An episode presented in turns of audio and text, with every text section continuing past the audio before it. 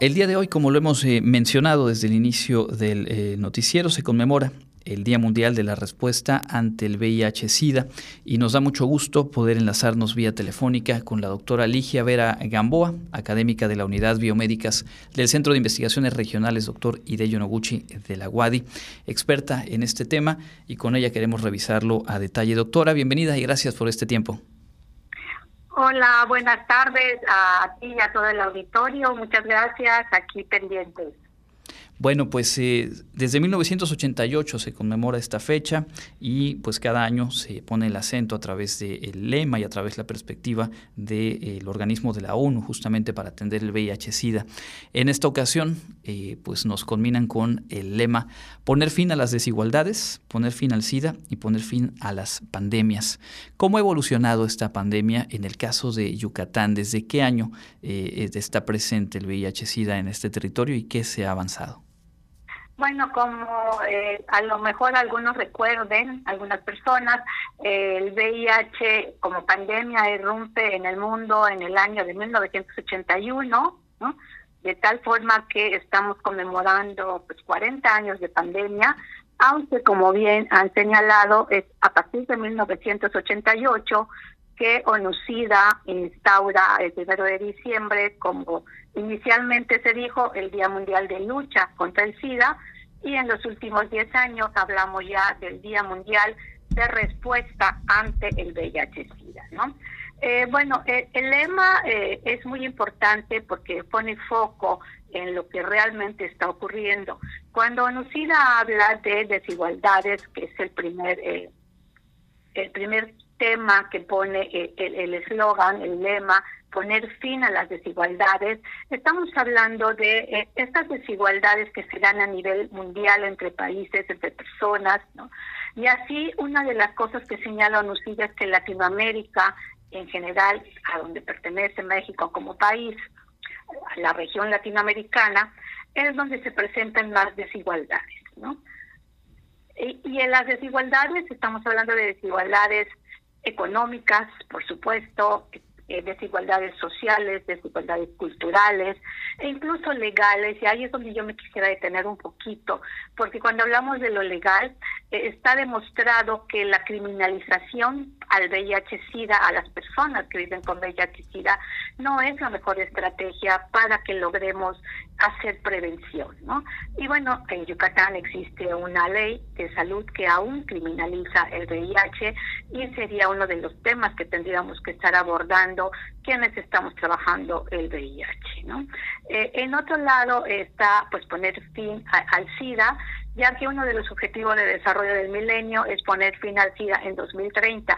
Sin embargo, sabemos que la pandemia de COVID-19 ha modificado el panorama mundial en muchos sentidos y eh, hoy ONUCIDA señala que está en riesgo poder alcanzar este objetivo, que está ya tan próximo como nueve años. ¿no? Y por último, poner fin a las pandemias.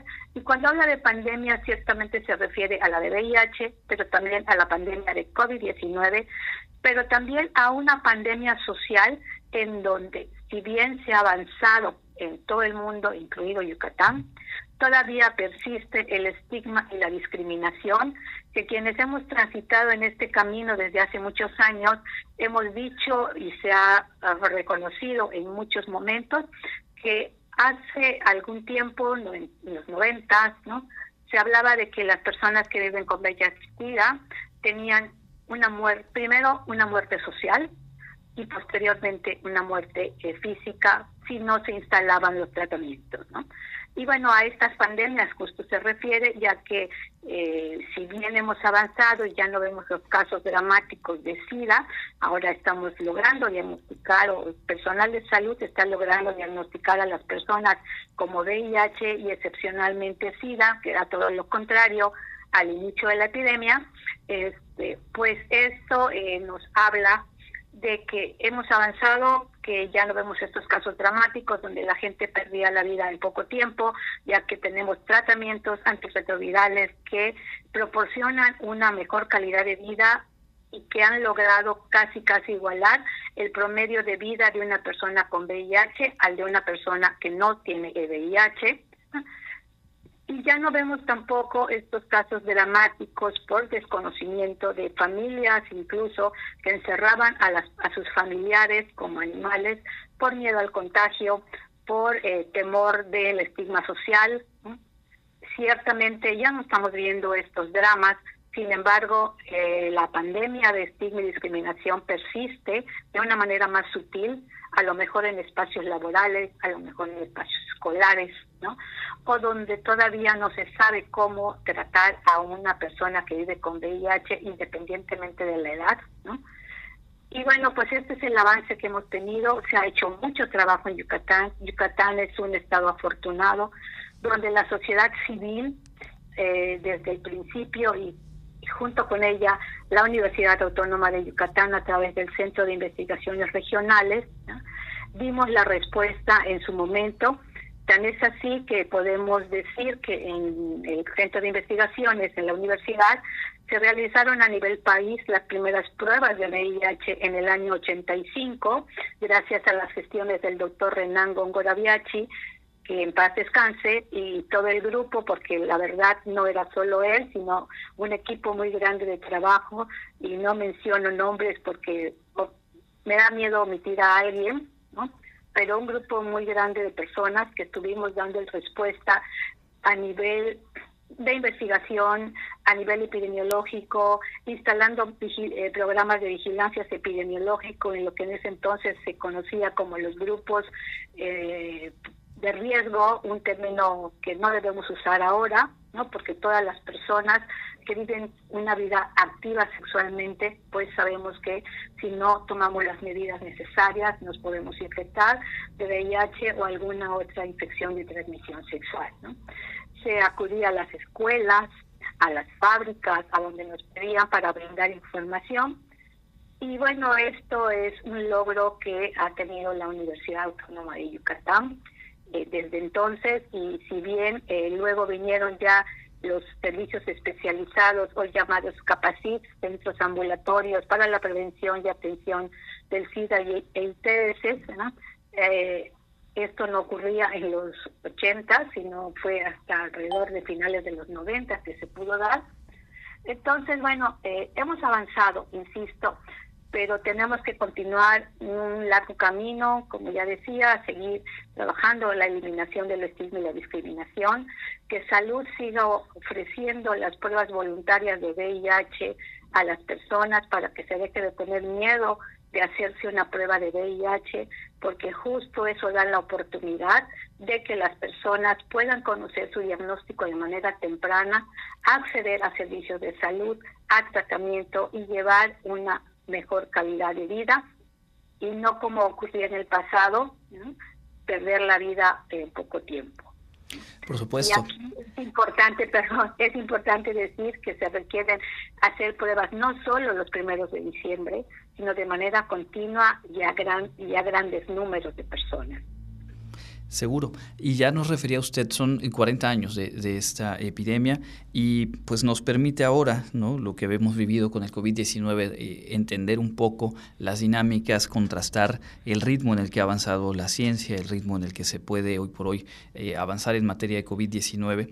Y, surge entonces la pregunta, si se logró una vacuna eficaz sobre COVID-19 en un tiempo récord, eh, ¿qué es lo que haría falta? La propia ONU hace un llamado para aumentar el financiamiento para las respuestas al VIH-Sida y me imagino que uno de los elementos que, desde la ciencia más se han buscado es justamente el tema de contar con una vacuna contra el VIH.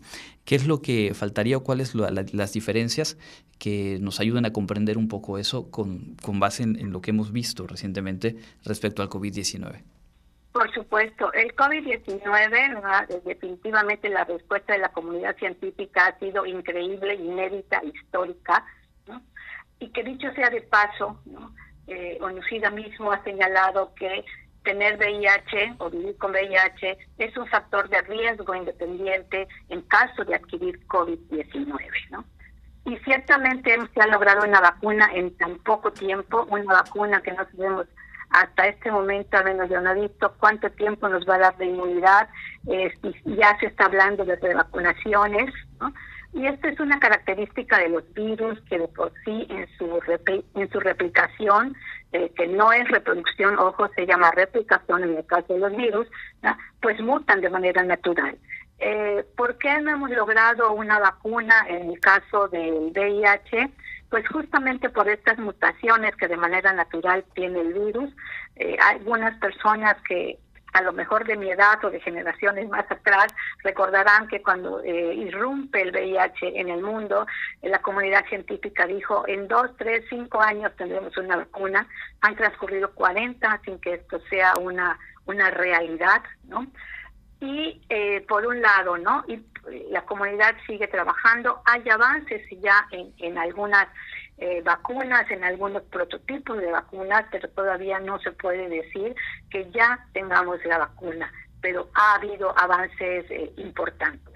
Por otro lado, no hay gente que eh, todavía hoy en la mañana lo escuchaba por allá, no que dice que no hay vacuna para VIH porque no le conviene a algunas industrias, porque dejarían de tener eh, ingresos importantes por algunos medicamentos que necesitan y son necesarios para la persona que vive con VIH.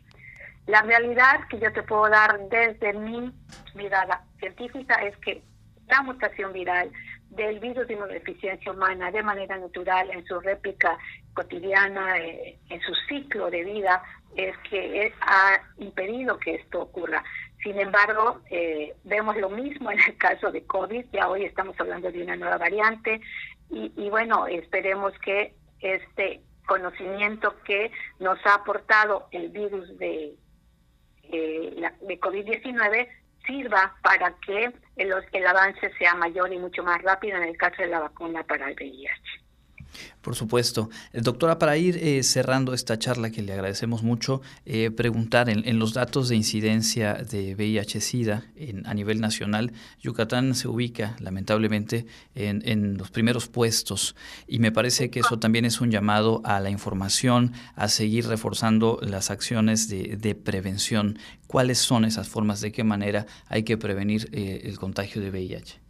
Muy rápidamente te quiero comentar que efectivamente entre los primeros lugares, entre los primeros cinco lugares a nivel nacional, eh, más allá de cuántos son, está Quintana Roo, Yucatán y Campeche. Y esto pues nos habla de que toda la península eh, estamos en eh, dentro de los primeros lugares en la tasa de incidencia, que son los casos por cada 100.000 habitantes. Y esto nos debe de llamar la atención, porque significa que el problema del VIH, esta pandemia no ha sido totalmente este, controlada e, en, nuestro estado y tiene que ver mucho con el estigma y prejuicio hacia que tiene que ver con las prácticas sexuales, sus formas de transmisión. Eh, ya no vemos casos de transmisión sanguínea más que de manera excepcional, eh, pero estoy segura que en los últimos 10 años no ha habido ninguno por esa vía. Eh, tenemos la vía intravenosa, también otra, que, que donde para el caso de la península, pues prácticamente la, el uso de sustancias eh, psicoactivas, eh, la drogadicción intravenosa es mínima, pero eso no quiere decir que no pueda avanzar. Y entonces nos estamos hablando de prácticas sexuales. ¿no? Y ahí es donde entran en juego, pues como muchas cosas, se ha perdido mucho tiempo en hacer eh, programas integrales de, de, educación de la sexualidad, todavía a veces vamos a, algunos espacios a dar alguna charla sobre el tema y nos piden, pero mejor no hable de condón, ¿no? Esto no puede ser posible. El condón es una herramienta de salud pública, valga la expresión, como manera de prevenir el VIH-Sida, infecciones de transmisión sexual e incluso el embarazo. Pero desafortunadamente el uso del condón no es por decreto. Y esto es lo que ha... Ah, obstaculizado, por decirlo de alguna forma, la, la pandemia, aparte de que eh, no se han hecho campañas eh, importantes en, el, en nuestro estado de prevención del VIH. Yo recuerdo tres o cuatro en estos 38 años que llevamos con la pandemia, donde dicho sea de paso, el primer caso de SIDA en el país se presentó en Yucatán justamente y esto hace que pues eh, estemos atrasados y de aquí la importancia de la conjunción de esfuerzos a nivel de las secretarías de educación, de salud, del trabajo, incluso porque con COVID las personas han perdido sus ingresos de manera general, pero esto ha sido mucho más crudo en el caso de las personas que viven con VIH. Y entonces, bueno, hay mucho esfuerzo, pero yo desde aquí y aprovechando el espacio, yo haría un llamado a toda la sociedad, y cuando hablo de la sociedad, hablo de hombres, mujeres, madres, padres, maestros, maestras, autoridades, por supuesto, donde tenemos que eh, olvidarnos de los prejuicios, del estigma y la discriminación y hacer campañas eh, de prevención importantes y que no de repente nos encontremos ante el desabasto de medicamentos, ante el desabasto de condones mismos para su prevención y que dicho sea de paso, ¿no? esto es muy importante porque hace mucho tiempo se dijo por cada persona que sabe que tiene VIH existen conservadoramente tres que no lo saben y de aquí que sea importantísimo y hago un llamado al licenciado Mauricio Aguilera Sal y al alcalde Renan Barrera. Eh, a nivel estatal existe el COESIDA, a nivel municipal debemos tener un COMUSIDA, toda vez que Mérida es el epicentro de la epidemia en, el, en nuestro estado, para que se desarrollen campañas y se puedan hacer la, eh, el diagnóstico temprano de los casos de infección por VIH. Pues eh, ha quedado claro eh, que son diferentes rubros los que tienen que articularse para poder hacer eh, frente, para dar una respuesta más efectiva al VIH-Sida y pues le agradecemos mucho esta posibilidad de haber conversado con usted en una fecha como esta y nos comprometemos a retomar el tema más allá de la propia conmemoración porque queda claro que la información es un elemento clave para que podamos ir mejorando el panorama. Muchísimas gracias, doctora. Que cada quien haga su campaña de prevención. Así es, pues con esa invitación nos quedamos. Es la doctora Ligia Vera Gamboa, académica de la Unidad Biomédicas del Centro de Investigaciones Regionales, doctor Ideyo Noguchi. Continuamos con la información.